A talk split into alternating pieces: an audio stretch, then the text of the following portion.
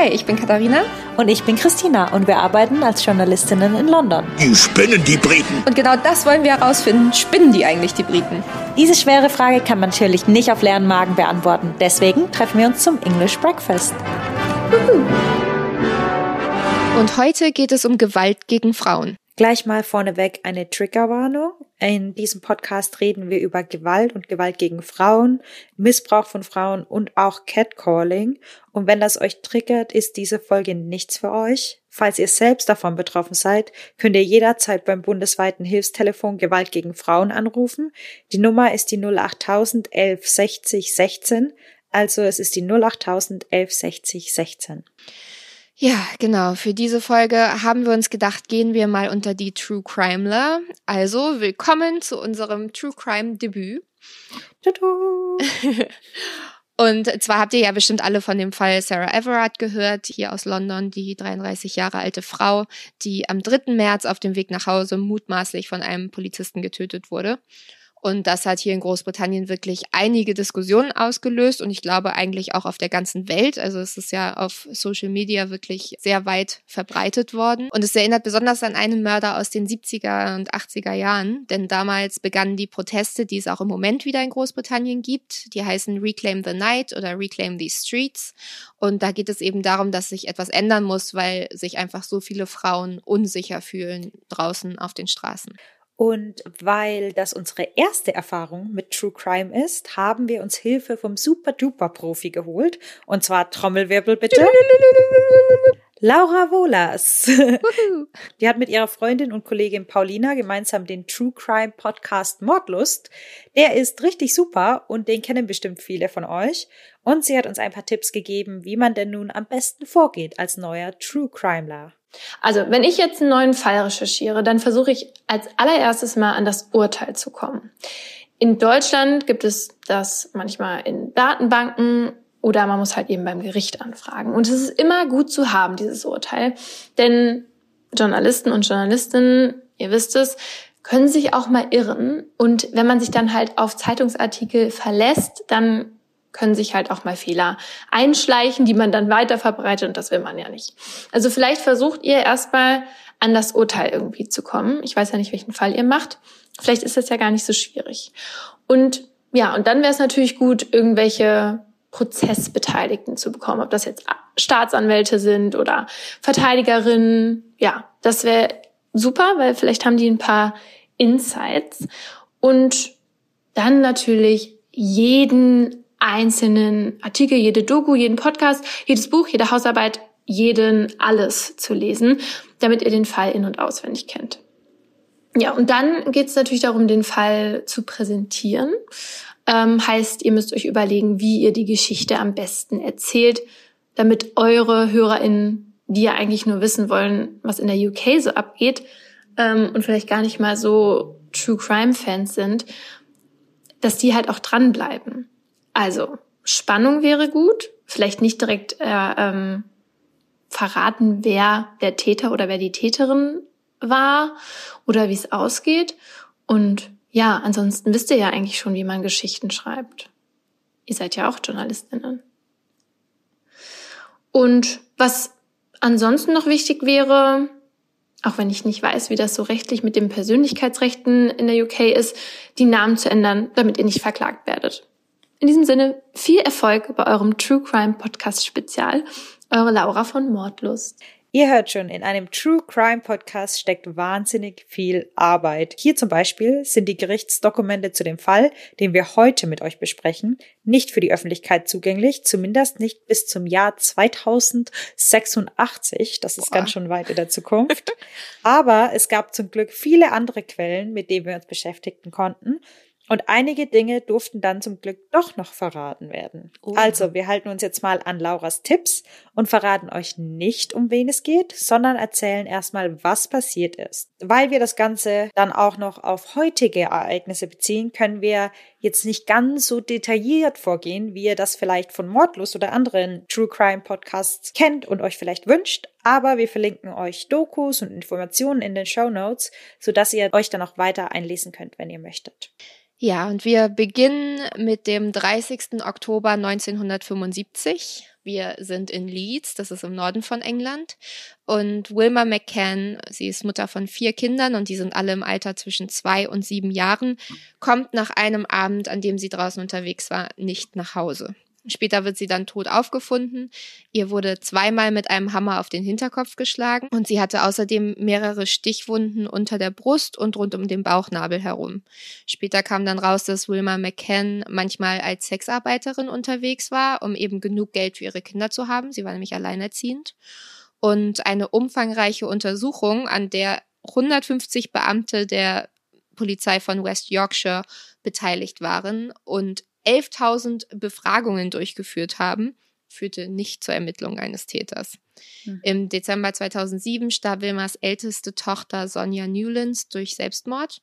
Äh, und das heißt, dass sie eben unter jahrelangen Ängsten und Depressionen gelitten hat, wegen der Umstände, wie eben ihre Mutter gestorben ist. Im Januar 1976 wird in Leeds Emily Jackson tot aufgefunden. Sie und ihr Mann, die hatten finanzielle Probleme und so hatte ihr Mann sie dazu überredet, sich zu prostituieren. Dafür hatten sie den Betriebswagen ihres Familienunternehmens benutzt und ihr wurde mit einem Hammer auf den Kopf geschlagen. Dann hat der Täter sie in einem mit Müll übersäten Hof geschliffen und 52 Mal mit einem Schraubenzieher erstochen.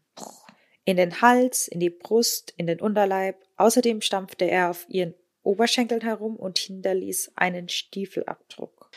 Am 5. Februar 1977 wurde Sexarbeiterin Irene Richardson aus Chapeltown mit einem Hammer zu Tode geprügelt.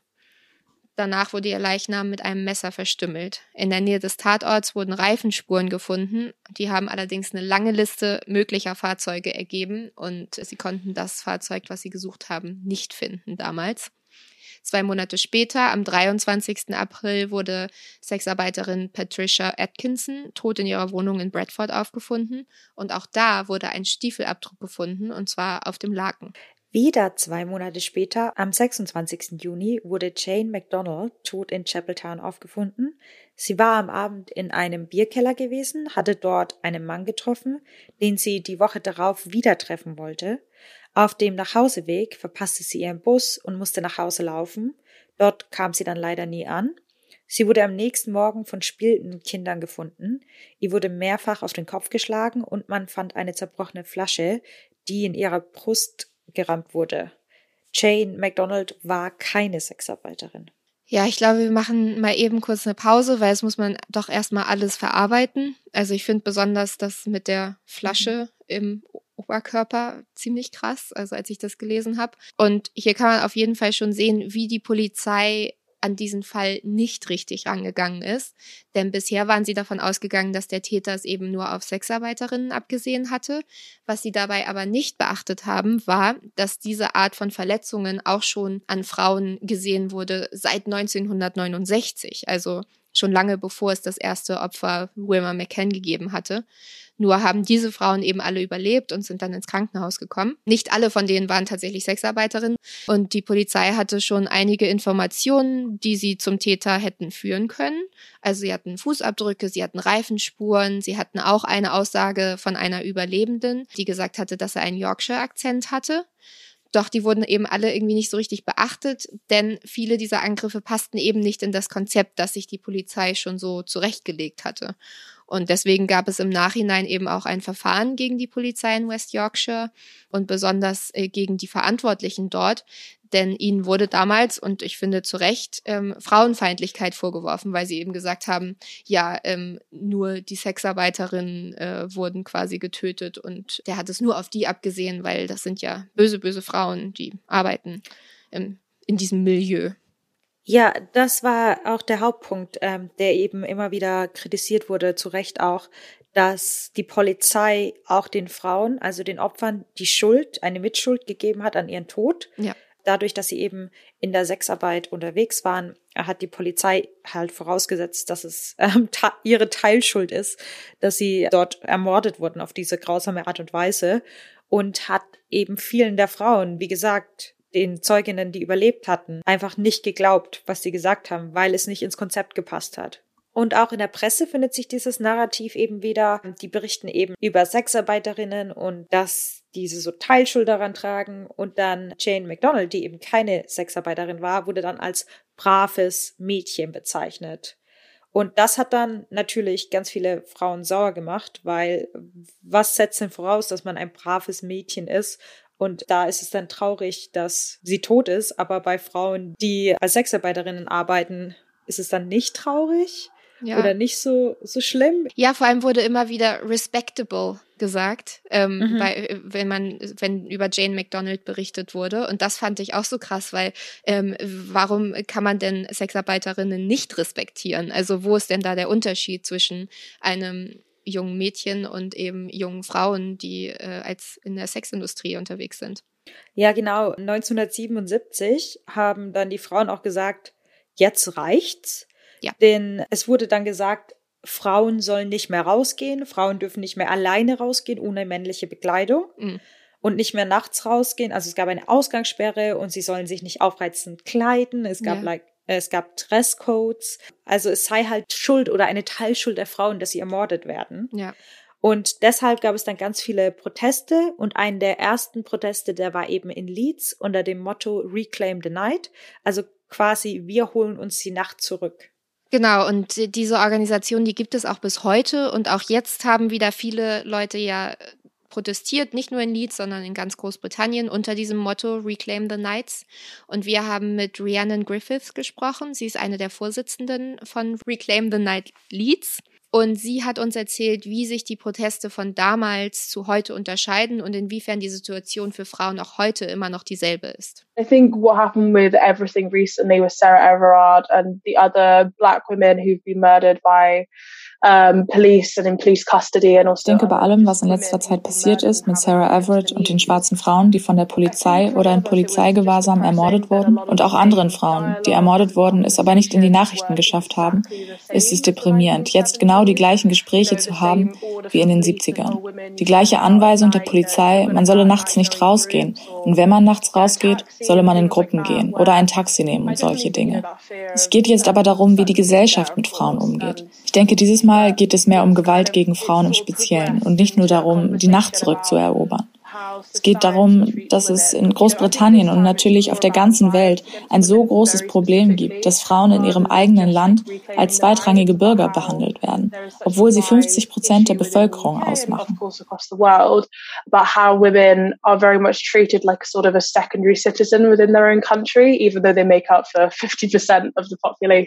Dazu, wie es heute ist, da kommen wir später nochmal zu.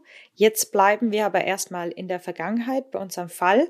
Auch ein Problem in der Polizeiarbeit damals war, dass die Legende von diesem großen Serienmörder Jack the Ripper von 1888, der damals eben in London mehrere Sexarbeiterinnen umgebracht haben soll, der war ganz groß noch, dieser Gedanke.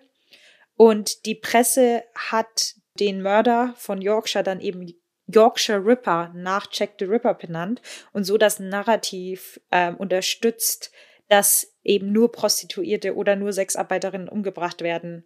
Und das hat die Polizei dann irgendwie auch wieder beeinflusst. Und wie sich die Darstellung in der Presse vom Yorkshire Ripper und Jack the Ripper und die Ver äh, Verknüpfungen und auch die Idee der Polizei, die dadurch immer wieder ähm, unterstützt wurde, äh, wie sich das eben entwickelt hat und wie das zusammenhängt, das hat Richard Quincy uns erzählt vom London Dungeon.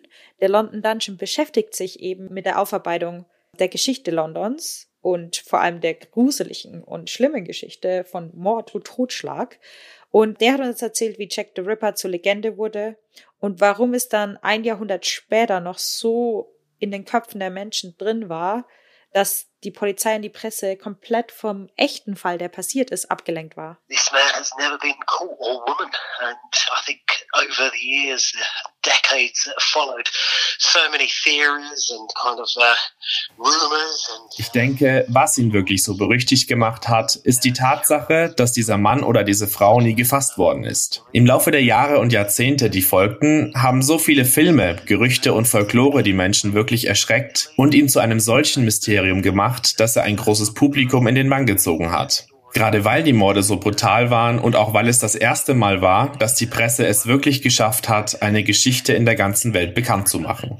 Bei dem Jack the Ripper, den wir im London Dungeon behandeln, schauen wir uns die kanonischen fünf an. Das sind fünf Frauen, die im Sommer 1888 brutal getötet wurden und von denen man glaubt, dass sie mit Jack the Ripper in Verbindung stehen. Marianne Nichols, Annie Chapman, Elizabeth Stride, Catherine Eddowes und zuletzt Mary Jane Kelly die wohl am brutalsten ermordet wurde und die einzige war, die drinnen ermordet wurde. Die Legende sagt, dass diesen Frauen die Organe entnommen und die Eingeweide wie Broschen über die Schultern drapiert wurden. Und niemand hat jemals auch nur annähernd herausgefunden, wer dieser Mörder war. Ich denke, das ist es, was wirklich die Fantasie aller gefangen genommen hat. Dass jemand so etwas Brutales tun und wirklich damit davonkommen konnte.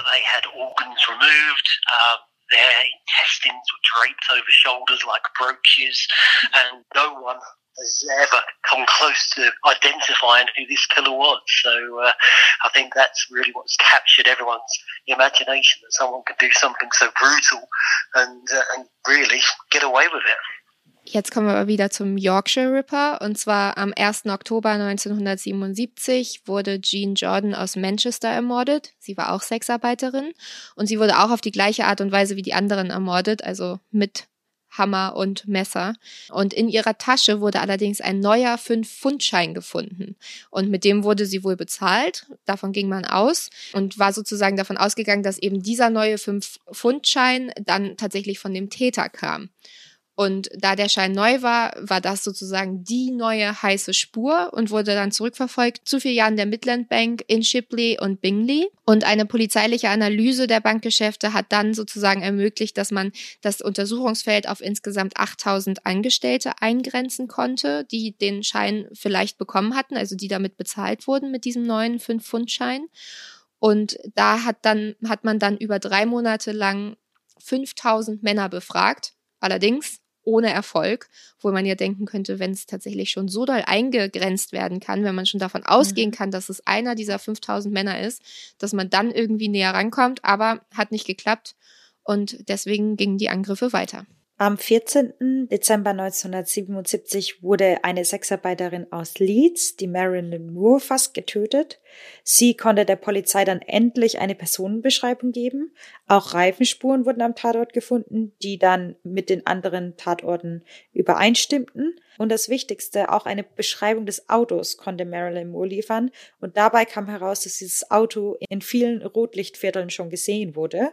Auch hierzu wurden dann die Mitarbeiter der Banken, die den 5-Pfund-Schein hätte besitzen können, interviewt, doch keiner wurde gefunden. Und das fand ich halt schon komisch, weil die haben eine Beschreibung von der Person ja. und eine Beschreibung des Autos. Ja. Das ist, also, das, ich konnte es auch einfach überhaupt nicht glauben, wie sie mhm. da nicht schon auf den Täter gekommen sind. Aber irgendwie war halt die Polizei komplett überfordert. Also, die waren in West Yorkshire überhaupt nicht äh, dafür ausgerichtet, dass sie jetzt so eine riesige Untersuchung da leiten. Und ähm, dazu kommt auch noch, dass sie 30.000 Auszüge, eine Viertelmillion Namen, Millionen von Autokennzeichen ausgewertet haben und hatten aber keinen Computer. Das war äh, 1977 war das alles noch ein bisschen anders. Da wurden die ersten Computer gerade erst erfunden und alle Informationen, die die Ermittler quasi gesammelt haben, wurden von Hand auf Karteikarten geschrieben und dann eben gespeichert.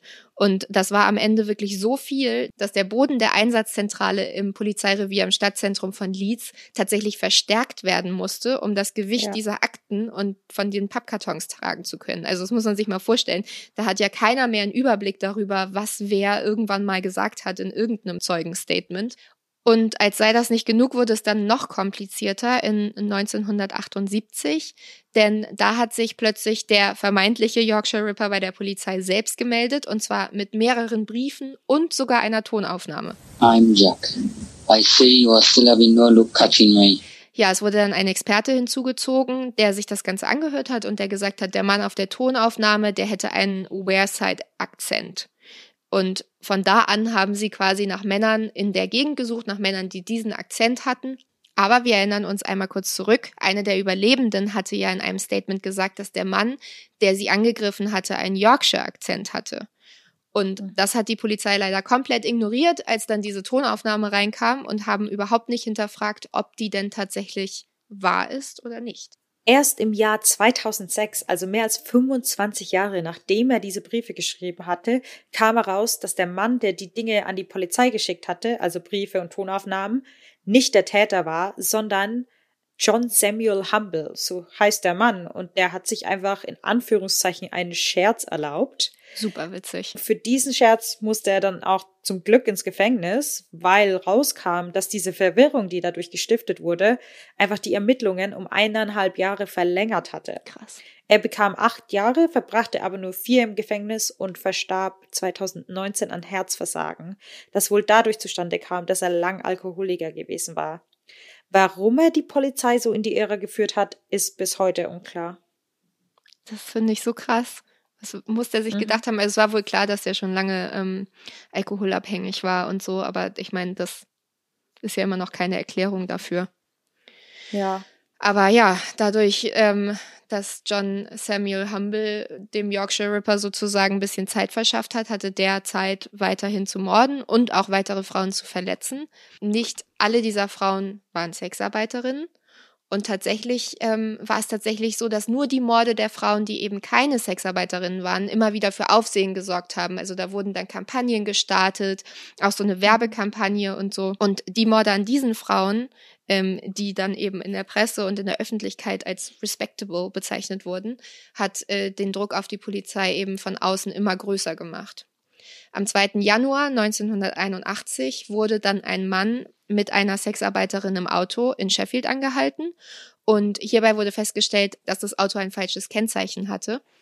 Und der Mann hieß Peter William Sutcliffe und wurde festgenommen. Und am nächsten Tag ist man dann nochmal zurückgegangen, dahin, wo man ihn festgenommen hatte und wo das Auto war und hat in der Nähe tatsächlich einen Hammer, ein Seil und ein Messer entdeckt. Und dann wurde noch ein zweites Messer gefunden, was Peter Sutcliffe tatsächlich im Toilettenkasten auf der Polizeistation versteckt hatte, als er dort mhm. gesagt hat, oh, ich muss mal kurz auf Klo. Also das ist auch so krass. Er wurde festgenommen, er war auf der Polizeistation und mhm. konnte dann noch das Messer verstecken. Ja, es wurde auch ganz schnell dann klar, dass Peter William Sutcliffe der Yorkshire Ripper war. Das hat er am 4. Januar 1981 dann auch gestanden. Und damit war dann auch klar, was für ein immenser Fehler von der Polizei einfach gemacht wurde. Mhm. Denn sie hatten Sutcliffe nicht nur mehrfach wegen des Fünf-Pfund-Scheines befragt, obwohl mehrere forensische Hinweise auf ihn zutrafen und er auf einer Liste von 300 Namen im Zusammenhang mit der Fünf-Pfund-Note stand, wurde er nicht stark verdächtig. Ja. Und jetzt ist das Krasse, dass Sutcliffe einfach insgesamt neunmal von der Polizei befragt wurde. So heftig. Neunmal. Und weißt du, wie heftig das ist? Es war so, es war ein Running Gag bei ihm auf der Arbeit. Seine Kollegen haben ihn den Ripper genannt und er hat darauf reagiert. Das ist so krass. Also es ist einfach mega krank. Die BBC hat ähm, einen seiner Arbeitskollegen eben danach interviewt und er, meinte so, ja, also im Nachhinein ist das schon ganz schön ähm, schlimm, dass er darauf, äh, dass ja. sie ihn so genannt haben und er reagiert hat und keiner irgendwie die Verknüpfung hergestellt hat. Und sie hatten ihn sogar, also die Polizei hatte ihn sogar 1980 wegen Trunkenheit am Steuer verhaftet. Und während er auf den Prozess wartete, hat er zwei weitere Frauen getötet. Und jetzt kommt wieder was Unglaubliches. Also eigentlich, also eigentlich ist es nur eine Aneinanderreihung von Fehlern der Polizei. Ja. Weil 1969, als er das erste Mal eine Sexarbeiterin verletzt hat, war er mit seinem Kumpel Trevor Birdsall zusammen. Der fuhr das Auto damals und dem kam das alles irgendwie auch schon ganz schön komisch vor und deswegen ging er am 25. November 1980 zur Polizei und sagte aus, dass er glaubt, dass sein Freund oder ehemaliger Freund Peter Sutcliffe der Yorkshire Ripper ist. Und diese Aussage ging dann einfach puff verloren in dem ganzen Papierkram. So krass ist es eigentlich, ist es ein Knaller nach dem anderen mhm. wenn man sich das so anguckt. Ähm, ja, insgesamt hat Peter William Sutcliffe 13 Frauen ermordet und viele mehr verletzt. Und nicht alle dieser Fälle, von denen, die er eben schwer verletzt hat, sind auch vor Gericht gekommen, sondern insgesamt nur sieben. Peter Sutcliffe war verheiratet mit seiner Frau Sonja und die waren schon über 15 Jahre zusammen und hatten sogar zwei Kinder. Und außerdem ähm, soll sie eben an Schizophrenie gelitten haben für 15 Jahre, also richtig lange. Und er soll sich wohl immer wieder um sie gekümmert haben und war für sie da. Und in der Verhandlung hat das dann auch eine große Rolle gespielt, weil da wurde lange darüber diskutiert, ob Sutcliffe auch schizophren ist. Es gab zwei Psychiater, die sich mit ihm auseinandergesetzt haben. Ähm, und der eine hat tatsächlich gesagt, das war Dr. Malcolm McCulloch. Und der hat gesagt, ich kann nicht sicher sagen, ob er mir das nur vorspielt oder nicht. Mhm. Also er meinte, nach allem, was er mir erzählt hat, ähm, der hat nämlich erzählt, äh, er hätte Stimmen gehört, die ihm gesagt hätten, er muss jetzt äh, die Straßen von den dreckigen Prostituierten, das ist ein Quote, ähm, befreien. Und das sei die Stimme von Gott gewesen und er hätte es nicht gemocht, aber er musste es ja machen, damit er ein guter Christ ist. Und der Psychiater hat halt gesagt, wenn ich das glaube, was er mir erzählt hat, dann ist er schizophren, aber ich kann nicht sagen, ob er das vielleicht einfach, ob er weiß, wie so jemand denkt, dadurch, dass seine Frau ja ähm, tatsächlich an Schizophrenie gelitten hat. Mhm. Und das war eben unklar. Und das war so lange unklar, dass auch dann am Ende der Richter, Sir Leslie Borham, gesagt hat, ich kann diese Entscheidung nicht treffen. Wir müssen eine Jury einbestellen, die das Ganze entscheidet. Und äh, der Anwalt von Peter Sutcliffe hat eben aufgrund dieser Schizophrenie, die ihm eigentlich ja dann auch bestätigt wurde von dem Psychiater, ähm, auf Totschlag plädiert und eben nicht auf Mord. Sie haben aber dann tatsächlich eine Jury einbestellt und die haben fünf Stunden lang und 55 Minuten sich besprochen und ihn dann für schuldig erklärt, allerdings nicht mit einem einstimmigen Ergebnis, so wie das eigentlich gewünscht war, sondern mhm. äh, hatten zehn haben gesagt, ja, er ist schuldig, zwei haben gesagt, ich kann das nicht genau sagen. Mhm. Und so ist es dann trotzdem so gekommen, dass er verurteilt wurde. Er hat 30 Jahre bekommen und hat die erstmal im Broadmoor Hospital verbracht. Und in 2010, also ein Jahr bevor diese 30 Jahre dann eben abgelaufen wären, wurde dann eben nochmal verlängert. Dann hat er lebenslang bekommen und es wurde eben gesagt, nein, er darf auf keinen mhm. Fall jemals irgendwann wieder freikommen. In 2016 haben sie ihm gesagt, er gilt jetzt als psychisch geheilt und dann ist er halt in ein richtiges Gefängnis gekommen in Durham. Und dort ist er dann auch mit 74 Jahren am 13. November 2020, also letztes Jahr, an Corona gestorben. Ähm, mhm. Und zwar hatten sie ihn erst ins Krankenhaus gebracht nach Durham und er hat aber wohl die Behandlung verweigert und ist dann eben gestorben. Ja, dazu hat auch der Sohn von Wilma McCann eben ein, äh, wurde er befragt, mhm. wie er denn darüber denkt. Und er hat gemeint, ja, traurig ist er auf jeden Fall nicht, dass er tot ist. Ja. Aber er hat, ich fand das auch interessant, weil er hat auch gesagt, er hat ihm vergeben ähm, weil er einfach mit seinem Leben weitermachen wollte. Aber er meinte auch, ich kann das gut verstehen, wenn viele sich freuen, dass er tot ist. Mhm. Und der Richter hat natürlich das Urteil dann am Ende begründet und ich lese jetzt einfach mal vor, was er gesagt hat. Peter William Sutcliffe, die Geschworenen haben sie in 13 Fällen des Mordes für schuldig befunden, wenn ich so sagen darf, eines Mordes von sehr feiger Natur. Denn jede von ihnen war eine Frau. Es war Mord, indem sie sich von hinten an sie heranmachten und ihr von hinten mit einem Hammer auf den Kopf schlugen. Es ist schwierig, Worte zu finden, die meiner Meinung nach angemessen sind, um die Brutalität und Schwere dieser Taten zu beschreiben, und ich sage gleich, dass ich nicht innehalten werde, um diese Worte zu suchen. Ich bin bereit, den Katalog der Verbrechen für sich selbst sprechen zu lassen.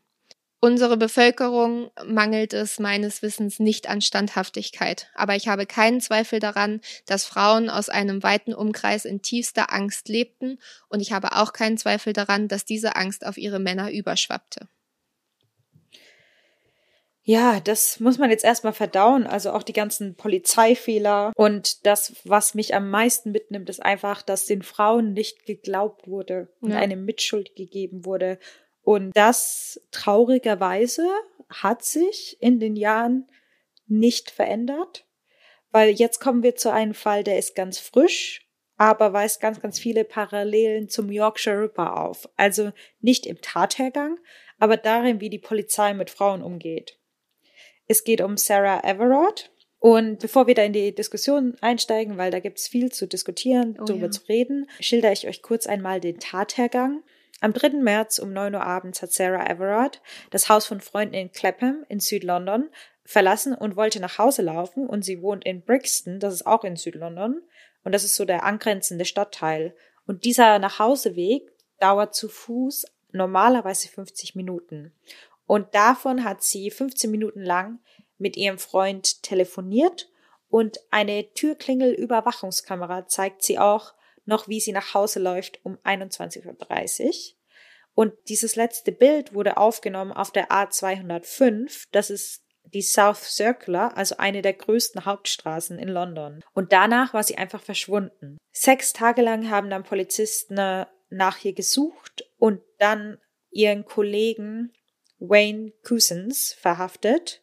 Wayne Cousins war ein Sicherheitsbeamter für Diplomaten und Botschafter und soll am Tag des Mordes an der amerikanischen Botschaft in Battersea gearbeitet haben. Das ist auch im Süden von London.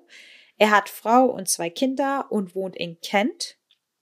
Und daraufhin hat die Polizei eben auch menschliche Überreste im Wald in der Nähe von Ashford in Kent gefunden. Und das Verrückte daran ist eben, dass Ashford in Kent ungefähr 80 Kilometer von dem Ort entfernt ist, an dem Sarah Everard zum letzten Mal gesehen wurde in Südlondon. Und die Polizei hat daraufhin auch schnell bestätigt, dass es sich um eine Entführungs- und Mordermittlung handelt. Und im Juli wird Wayne Cousins Prozess losgehen. Ja, Wayne Cousins wurde tatsächlich angeklagt wegen Mordes und Entführung und am 9. Juli wird dann tatsächlich die erste Anhörung sein, wo es darum geht, ähm, plädiert er auf schuldig oder unschuldig. Und dann soll es, glaube ich, danach im Oktober weitergehen mit dem Prozess.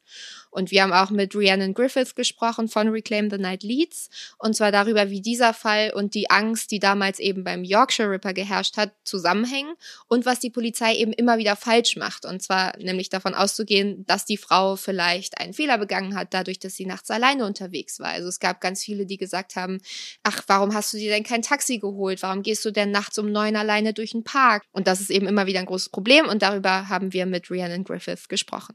like how the police very much mishandled that case because a lot of the women who were murdered were sex workers.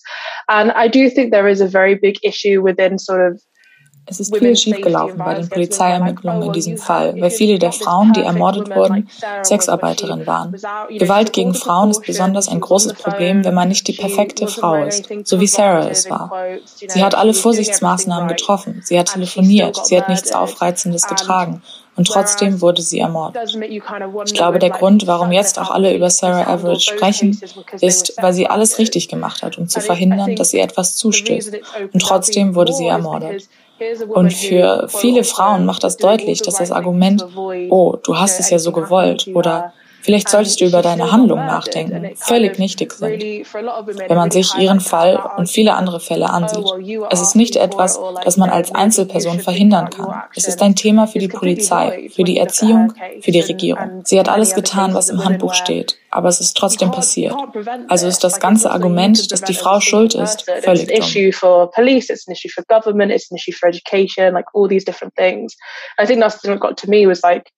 She did everything in the handbook, but it still happened. So that whole argument of, oh, like, it's the woman's fault is completely stupid.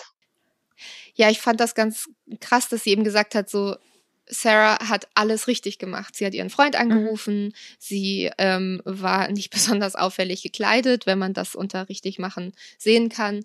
Ähm, und es hätte quasi jeder sein können. Es war nichts besonders ja. sozusagen an ihr, was jetzt dazu geführt hätte, dass sie angegriffen wird und dann eben auch noch von einem Polizisten.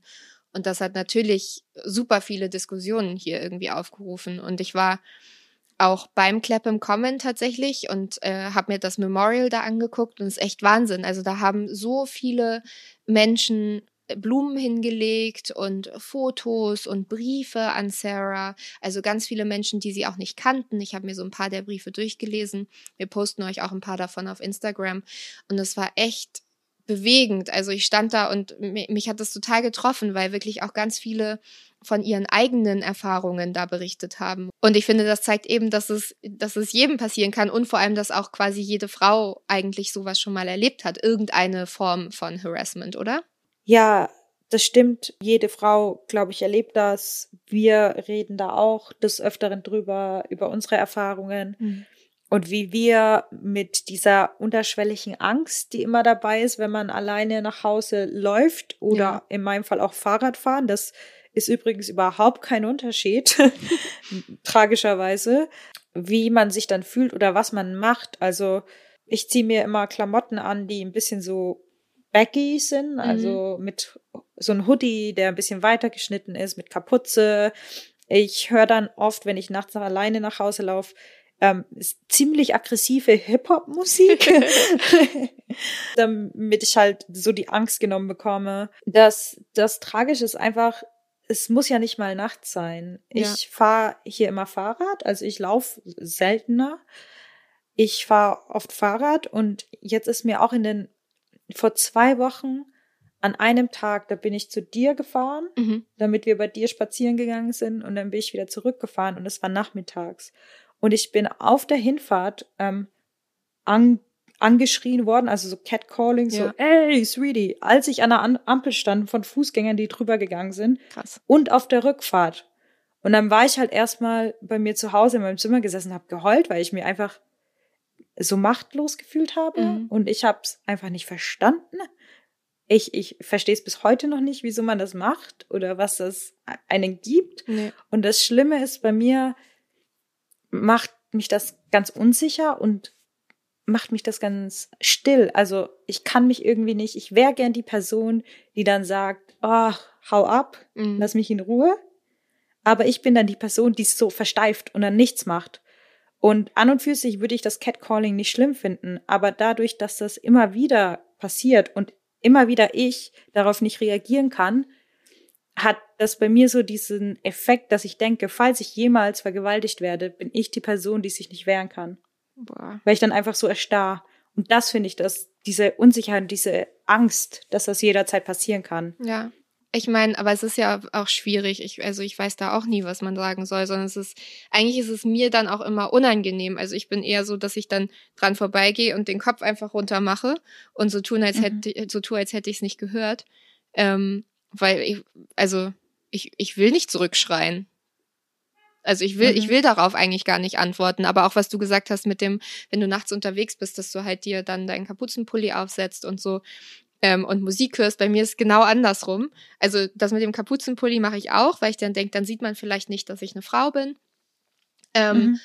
Aber ich höre immer absolut keine Musik und ich drehe mich auch so 30 Mal um und gucke halt, dass ich genau eben die ganze Gegend so im Blick habe, damit ich eventuell sehen kann, wenn irgendjemand hinter einer Ecke hervorkommt, egal ob der jetzt äh, mir irgendwas tun will oder nicht, aber damit ich einfach weiß, was genau los ist. Und dann gehe ich quasi immer so und drehe mich dabei, damit ich die ganze Zeit weiß, was um mich rum ist. Ja, ich, wie gesagt, das würde mich zu verrückt machen, wenn ich hören würde, wo die Leute sind. Mein Nachhauseweg, als ich auch nachts gearbeitet habe, war mein Nachhauseweg immer an dieser Feiermeile entlang, also vor Corona. Mhm. Und ähm, deswegen wollte ich da einfach nur alles ausblenden, alle dummen Kommentare. Das einzige Schlimme, was für mich ziemlich schlimm war, dass da so eine Gruppe von fünf Jungs sich gedacht hatte, da vor, einem, vor eineinhalb Jahren oder so, es ist ganz lustig, wenn sie aus einer Seitenstraße direkt vor mich auf den Gehweg springen und mich erschrecken. Und das finden sie super. Oh Gott. Und das, ich war so geschockt. Ich konnte nichts machen. Ich stand da einfach da und mein Herz war weg. Also es hat sich angefühlt, als wäre ja. nichts mehr in mir drin. Ähm, und das fand ich richtig schlimm einfach. Das so Erfahrungen, wo man sich richtig machtlos fühlt.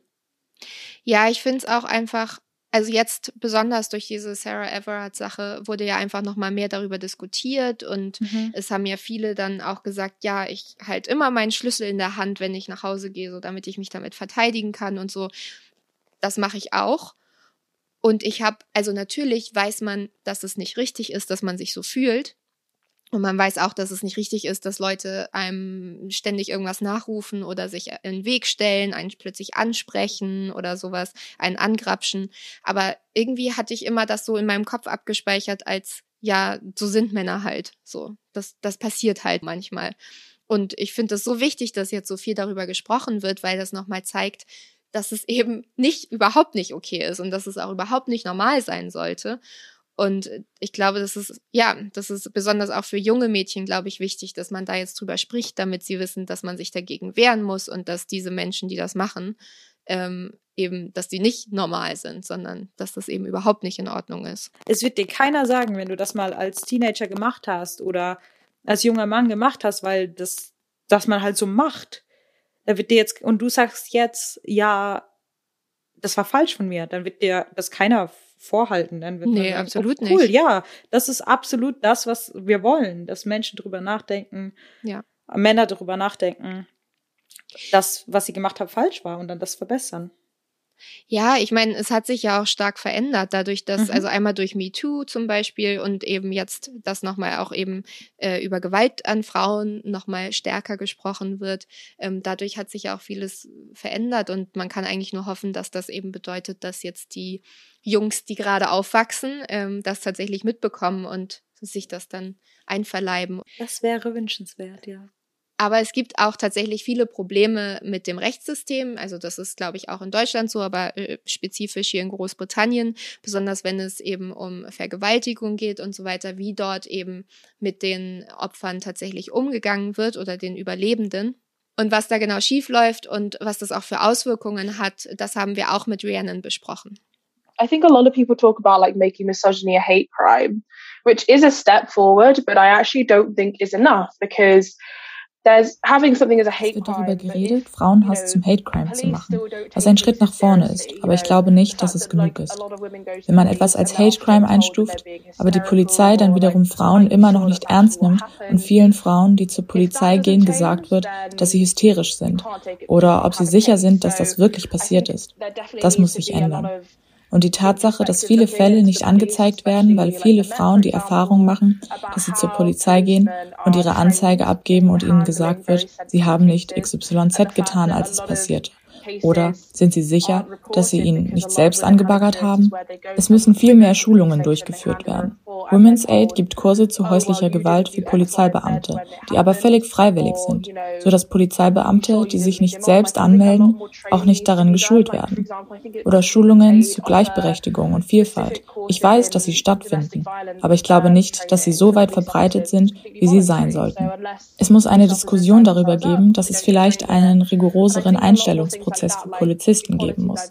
Denn es scheint eine Menge Anschuldigungen gegen Polizisten selbst zu geben und eine Menge Missbrauchsvorwürfe. Doch die gehen unter, weil sie Teil des Systems sind.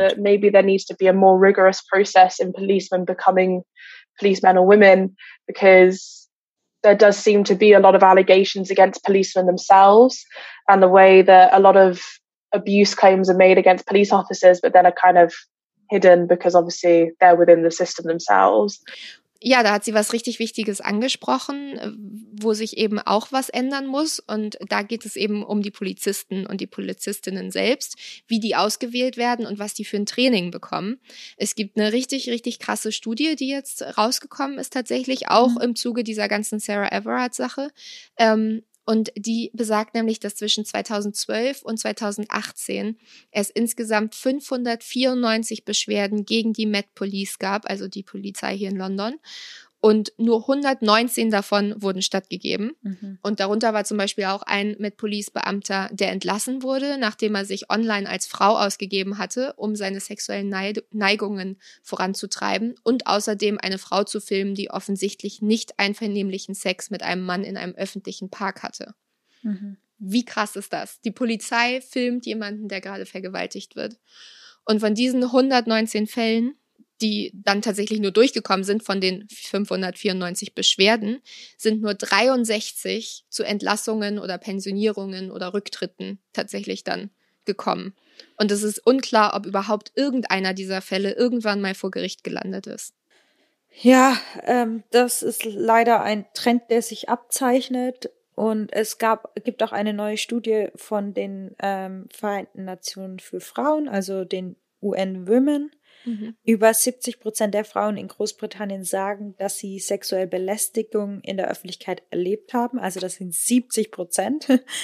Nur drei Prozent der Frauen im Alter von 18 bis 24 sagten aus, dass sie keine der Verhaltensweisen erlebt haben, nach denen Krass.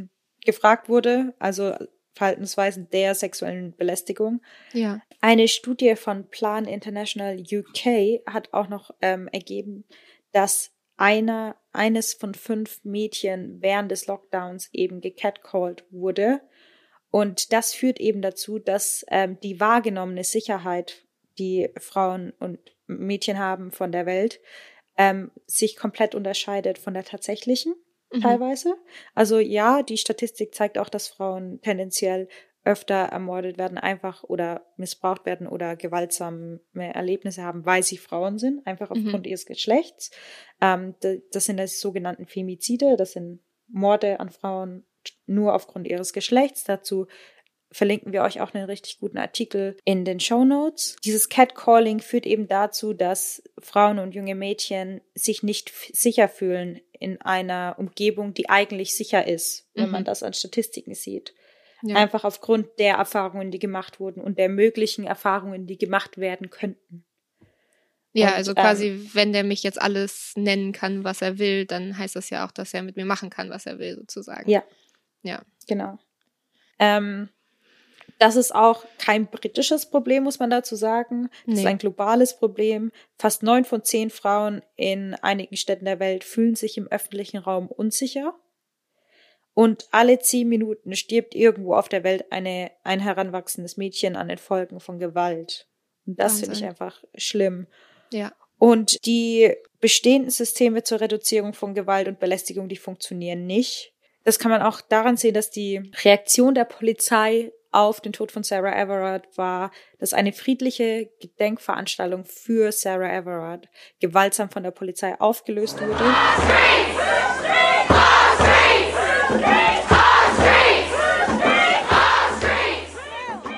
Und dann die Polizei als Lösung oder als Angebot, um für mehr Sicherheit zu sorgen, angeboten hat, dass jetzt mehr Zivilbeamte in Pubs und Bars eingesetzt ja. werden.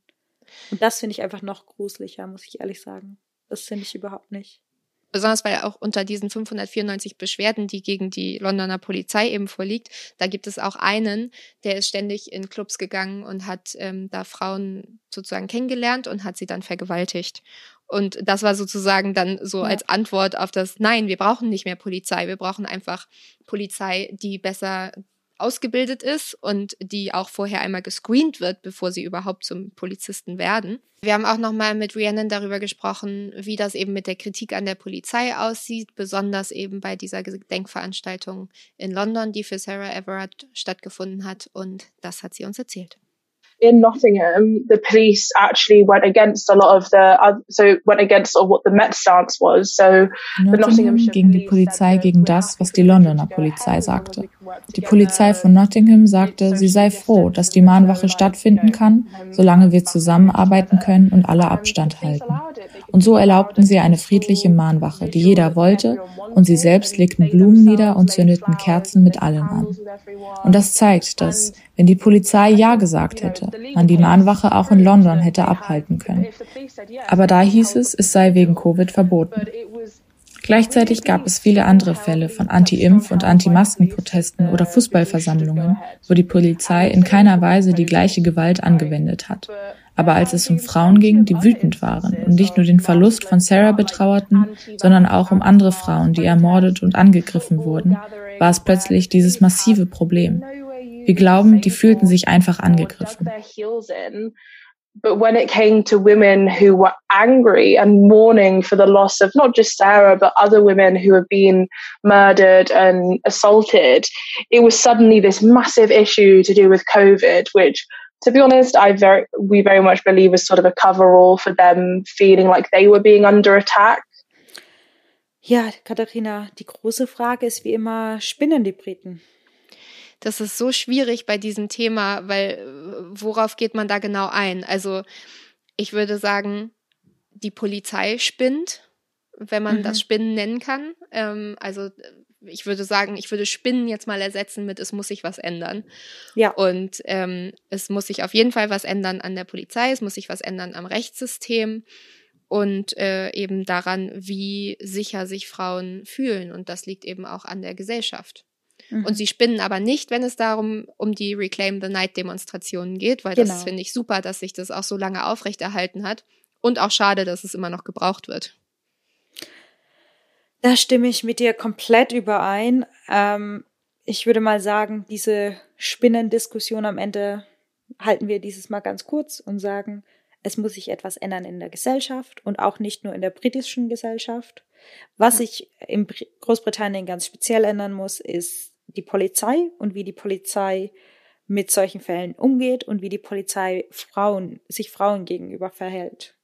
Ja, auf jeden Fall. Wenn ihr noch Fragen, Infos oder zusätzliche Kommentare zu diesem Thema habt, könnt ihr uns auch gerne auf Instagram schreiben unter English Breakfast der Podcast. Und ihr könnt uns natürlich auch wieder eine E-Mail schreiben unter englishbreakfast.podcast@gmail.com und wir freuen uns natürlich immer ähm, von euren Erfahrungen zu hören, mit euch zu diskutieren, uns auszutauschen und jetzt hier am Ende der Episode auch nochmal die Info zum bundesweiten Hilfetelefon in Deutschland.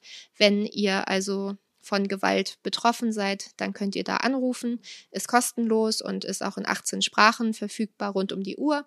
Und die Nummer ist 08000 116 016.